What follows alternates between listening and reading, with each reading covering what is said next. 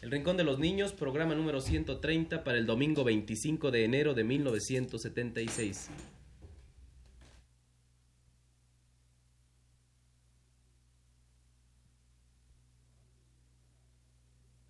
Radio Universidad presenta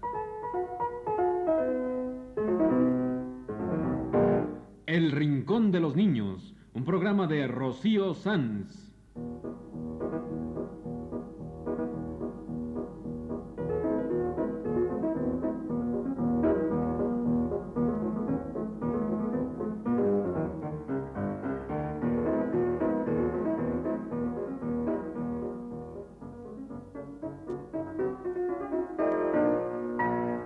Todas las semanas, a esta misma hora, los esperamos aquí con cuentos e historias verdaderas, con música y versos, con fábulas, noticias y leyendas para ustedes en el Rincón de los Niños.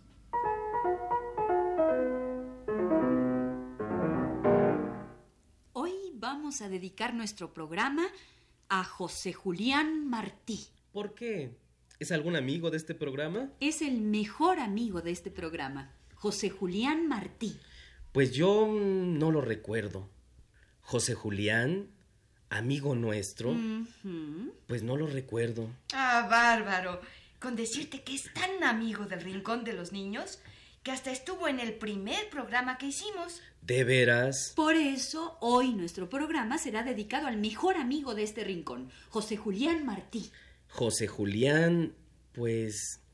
¿Cómo es este que dicen que es tan amigo del Rincón de los Niños? Mira, te voy a decir algunas cosas de él. Y pronto sabrás de quién se trata. Nació el 28 de enero de 1853. 1853. Hace 122 años. Entonces, ¿cómo puede ser amigo nuestro? Pues lo es. Es el mejor amigo del Rincón, el mejor amigo de los niños de América.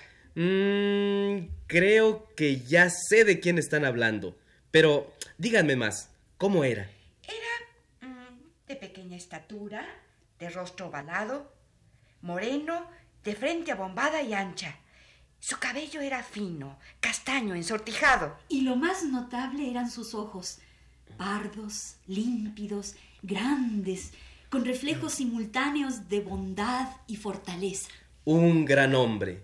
A ver, díganme algo más de este hombre moreno, de pelo un tanto ensortijado, de grandes ojos limpios. Era cubano Era escritor y luchó por su patria. y dejó para los niños de América cuentos y relatos maravillosos. José Julián Martí. José Martí, por supuesto, el gran escritor cubano, el que escribió La Edad de Oro para los niños de América. Claro. José Martí, el de los cuentos de elefantes que una vez les contamos. José Martí, que nació un 28 de enero hace 122 años. Por eso hoy dedicamos nuestro programa a los relatos de José Martí, el gran amigo de los niños.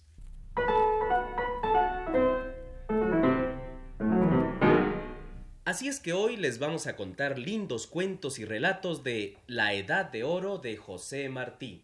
Oye, ¿qué es la Edad de Oro? ¿Un libro?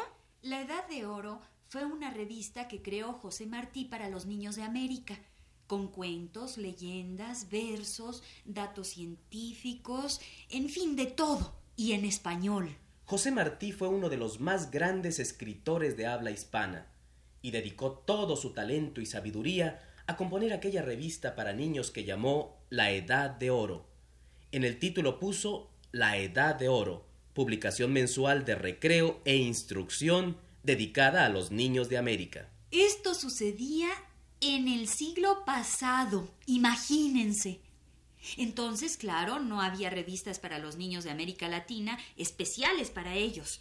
Y José Martí quiso darles una, una revista mensual, para que los niños de América sepan cómo se vivía antes y cómo se vive hoy en nuestra tierra.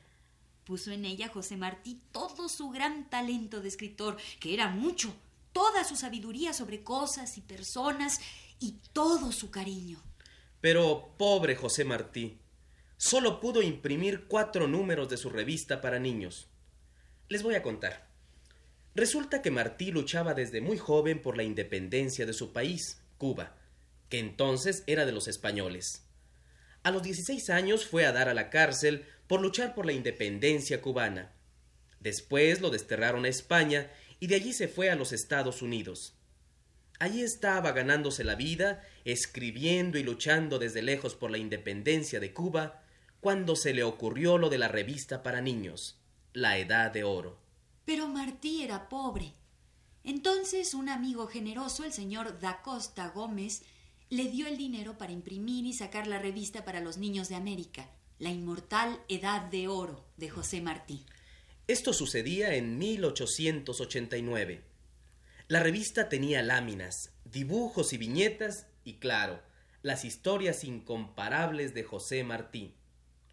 Pero no pudo sostenerse una obra tan importante para la educación y las letras de los pueblos de América, una obra del gran José Martí para los niños, tuvo que suspenderse por falta de apoyo y de dinero. Quedaron impresos solo cuatro números, lo suficientes para reconocer a Martí como un gran amigo de los niños, además del gran escritor que fue. Por algo Rubén Darío, el gran poeta nicaragüense, dijo Queda un periódico único en su género, los pocos números de un periódico que redactó especialmente para los niños. Los niños de América tuvieron en el corazón de Martí predilección y amor.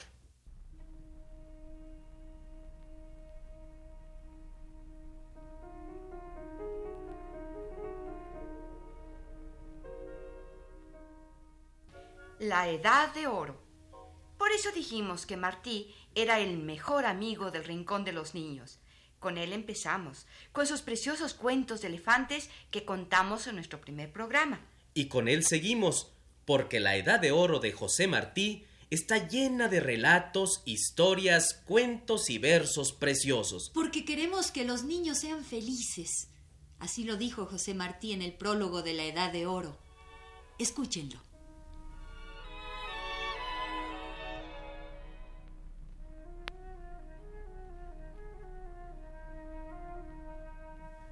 Lo que queremos es que los niños sean felices.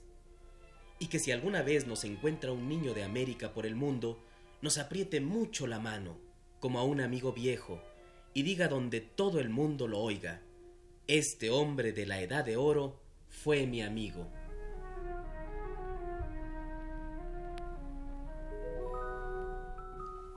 Pues sí, amiguitos, este hombre de la edad de oro, este José Martí, fue mi amigo. Y mío. Y mío. Y de todos los niños de América. Este gran hombre que escribió para ustedes La Edad de Oro. Bueno, pues en La Edad de Oro viene un relato que se llama Un juego nuevo y otros viejos. En él cuenta Martí de un juego que estaba de moda en los Estados Unidos allá en aquellos tiempos, en 1889. Entonces, imagínense, no había televisión. Ni radio. Ni siquiera fonógrafos. Las gentes entonces solían pasar la velada platicando, haciendo música o jugando juegos diversos. Y entonces Martí nos habla de uno de estos juegos de aquellos tiempos. Y luego nos cuenta de otros juegos. Un juego nuevo y otros viejos. Un relato de la Edad de Oro de José Martí.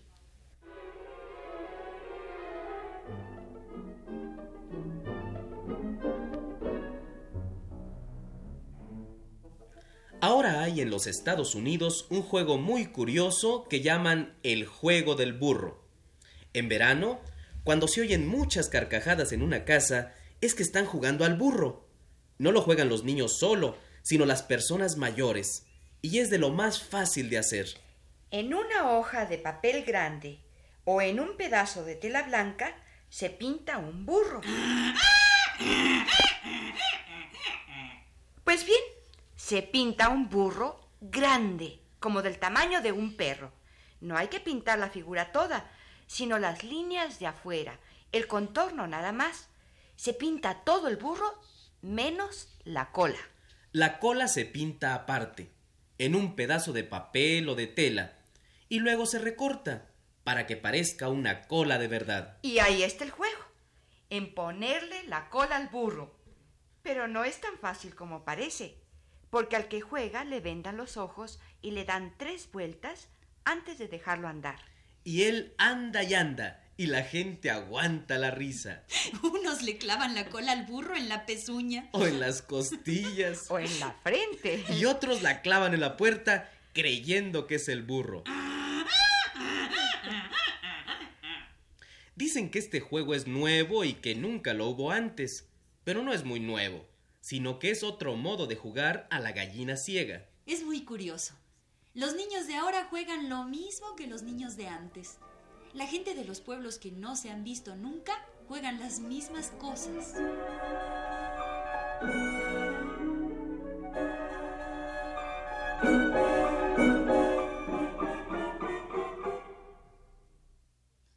Se habla mucho de los griegos y romanos que vivieron hace dos mil años, pero los niños romanos jugaban a las canicas, lo mismo que nosotros, y las niñas griegas tenían muñecas con pelo de verdad, como las niñas de ahora. Por cierto, existe una lámina donde se ven unas niñas griegas poniendo sus muñecas delante de una estatua de Artemisa o Diana.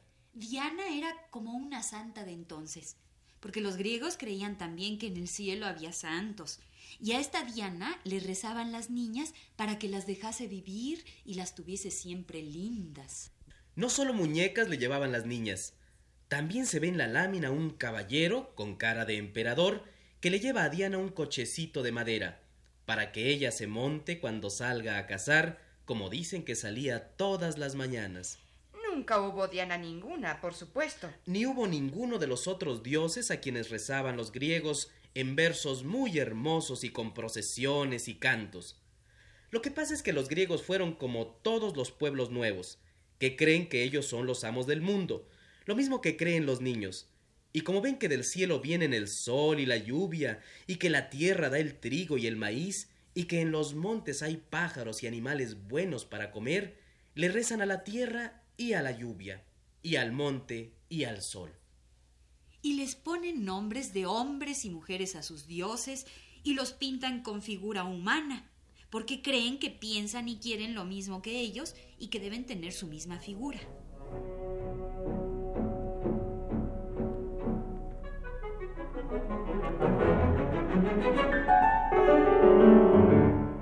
Diana era la diosa del monte.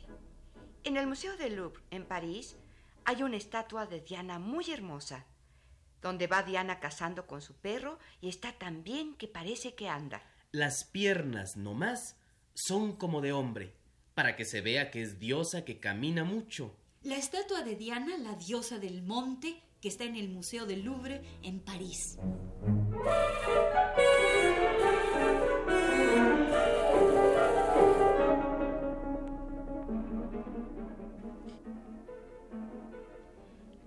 Juegos no son tan viejos como las canicas ni como las muñecas. Por ejemplo, la gallina ciega no es tan vieja, aunque hace como mil años que se juega en Francia. Lo que los niños no saben, cuando les vendan los ojos para jugar a la gallina ciega, es que este juego se juega por un caballero muy valiente que hubo en Francia.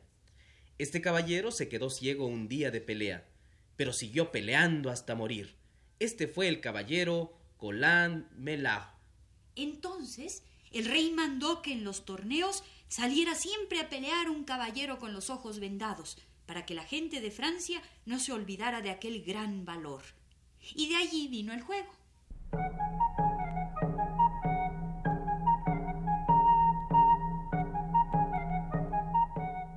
Lo que no parece cosa de hombres es esa diversión que solían tener los amigos de Enrique III de Francia, que era pelearse con los bufones de palacio, porque les tenían celos.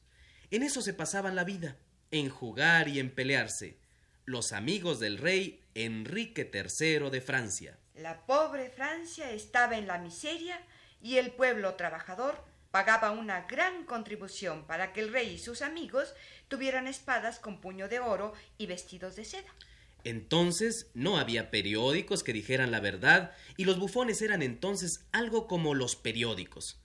Los reyes los tenían en sus palacios no solo para que los hicieran reír, sino para que averiguasen lo que sucedía y les dijesen a los caballeros sus verdades. Y los bufones, como en chiste, Le decían sus verdades a los caballeros y a los mismos reyes.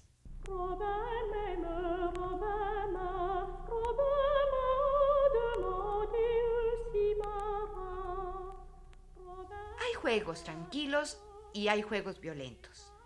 Los pueblos, lo mismo que los niños, necesitan de tiempo en tiempo algo así como correr mucho, reírse mucho y dar gritos y saltos.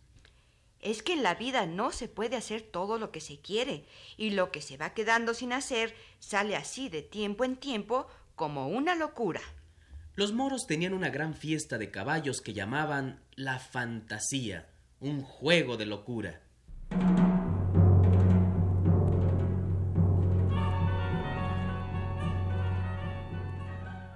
Los moros entran a escape en la ciudad con los caballos tan locos como ellos. Disparan al aire sus espingardas, que son escopetas muy largas. Entran corriendo sobre sus caballos. Van tendidos sobre el cuello de los animales, besándolos, mordiéndolos. Se tiran al suelo y vuelven a montar sin parar la carrera. Gritan como si se les abriese el pecho.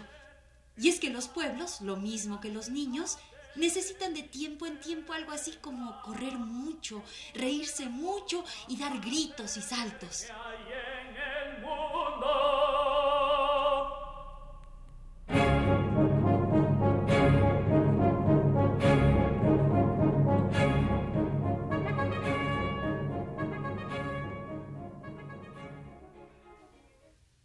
Los hombres de todos los países, blancos o negros, japoneses o indios, necesitan hacer algo hermoso y atrevido, algo de peligro y movimiento. Como la danza del palo de los negros de Nueva Zelanda, que es muy parecida a la danza que en México se llama de los voladores, que ya la tenían cuando vinieron los españoles. Tenían juegos muy lindos los indios de México. Eran hombres muy finos y trabajadores. No conocían la pólvora y las balas como los soldados de Cortés, pero su ciudad era como de plata, y la plata misma la labran a una hora como en encaje, y en sus juegos eran tan ligeros y originales como en sus trabajos. La danza del palo, la danza de los voladores, era un juego de peligro y movimiento que jugaban los indios de México.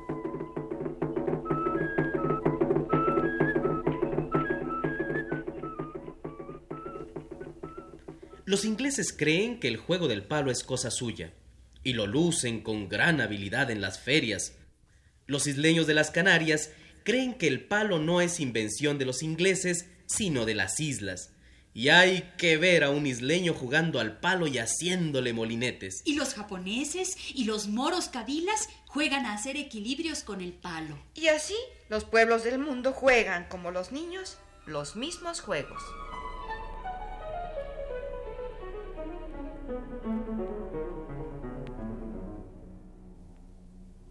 Y fue así como les leímos Un juego nuevo y otros viejos, una página de La Edad de Oro de José Martí.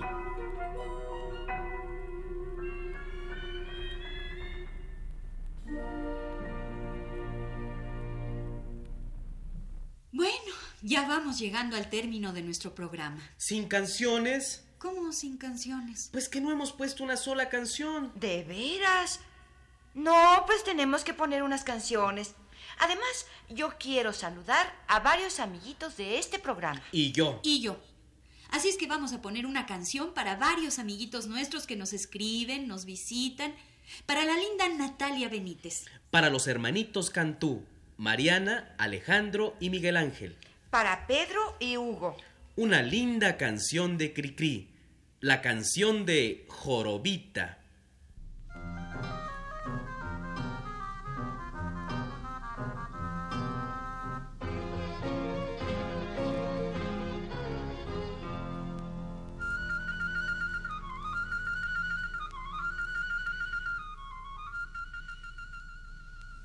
Por el desierto un pobre camello pasó,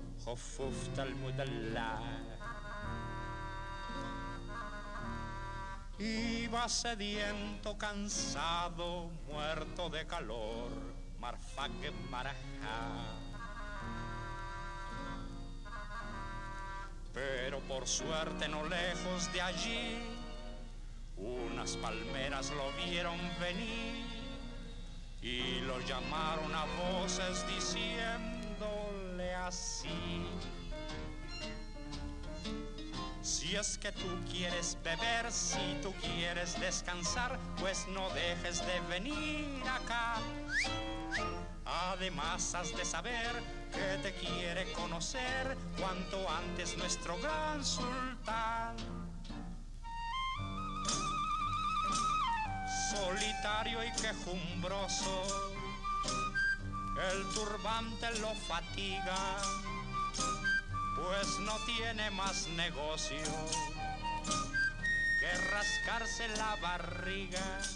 Jorobita, por favor, ven a ver al buen sultán y aquí ya no tendrás más calor.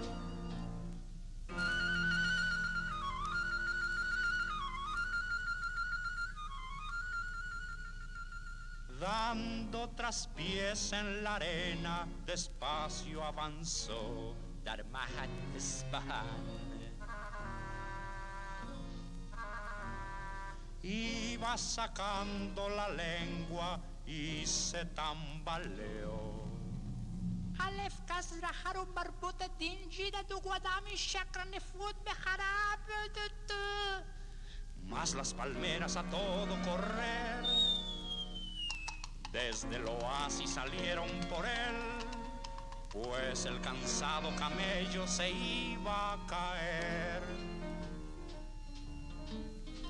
A la sombra del jardín, el sultán Baruch Salim en la boca le sirvió un ice cream. El desmayo fue fugaz y el camello muy voraz despertó para pedirle más. Como a mí me sobra espacio, si usted quiere consentir, te regalo mi palacio, todo entero para ti. Y a la diestra del sultán, sentadito en un diván, Jorobita se quedó a vivir.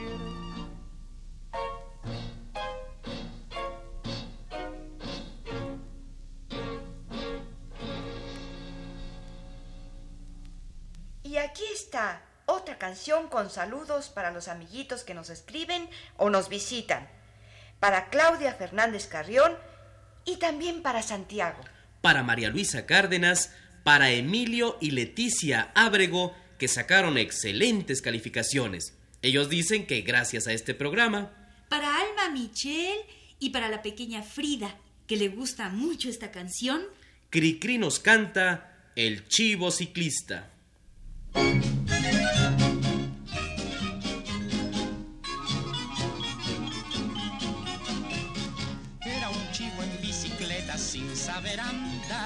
Contra la banqueta el manubrio fue a clavar.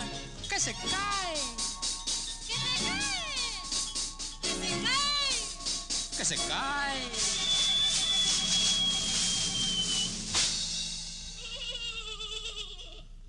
Todo es cuestión de practicar.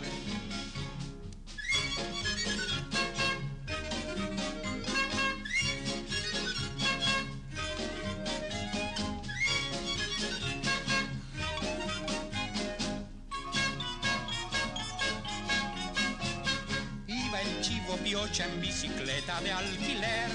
Qué valor derrocha en sus ansias de aprender. ¡Que se cae!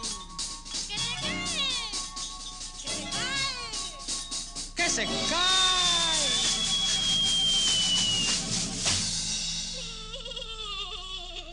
Como 30 jarros fue a romper.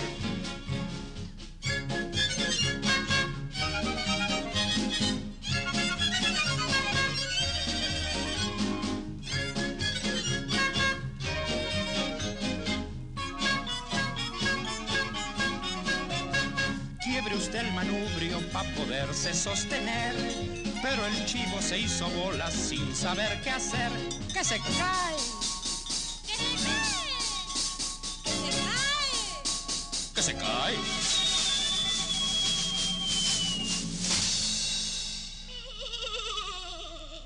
hacia el piso nunca hay que ver.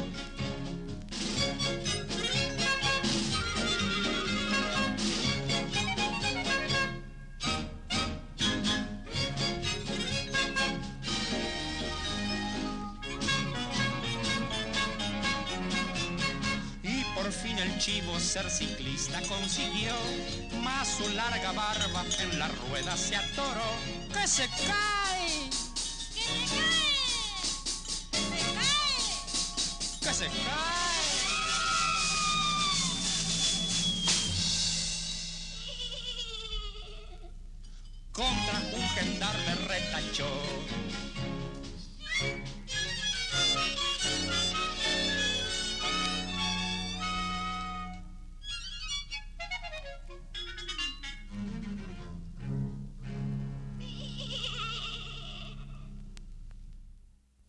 Este ha sido El Rincón de los Niños. Un programa de Rocío Sanz.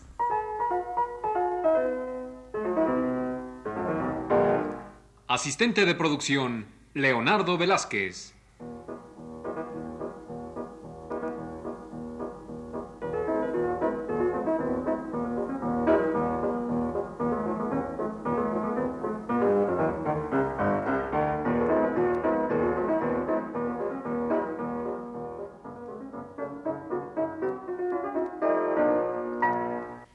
Participantes en este programa les damos las gracias por su atención y los invitamos a estar con nosotros todas las semanas a esta misma hora.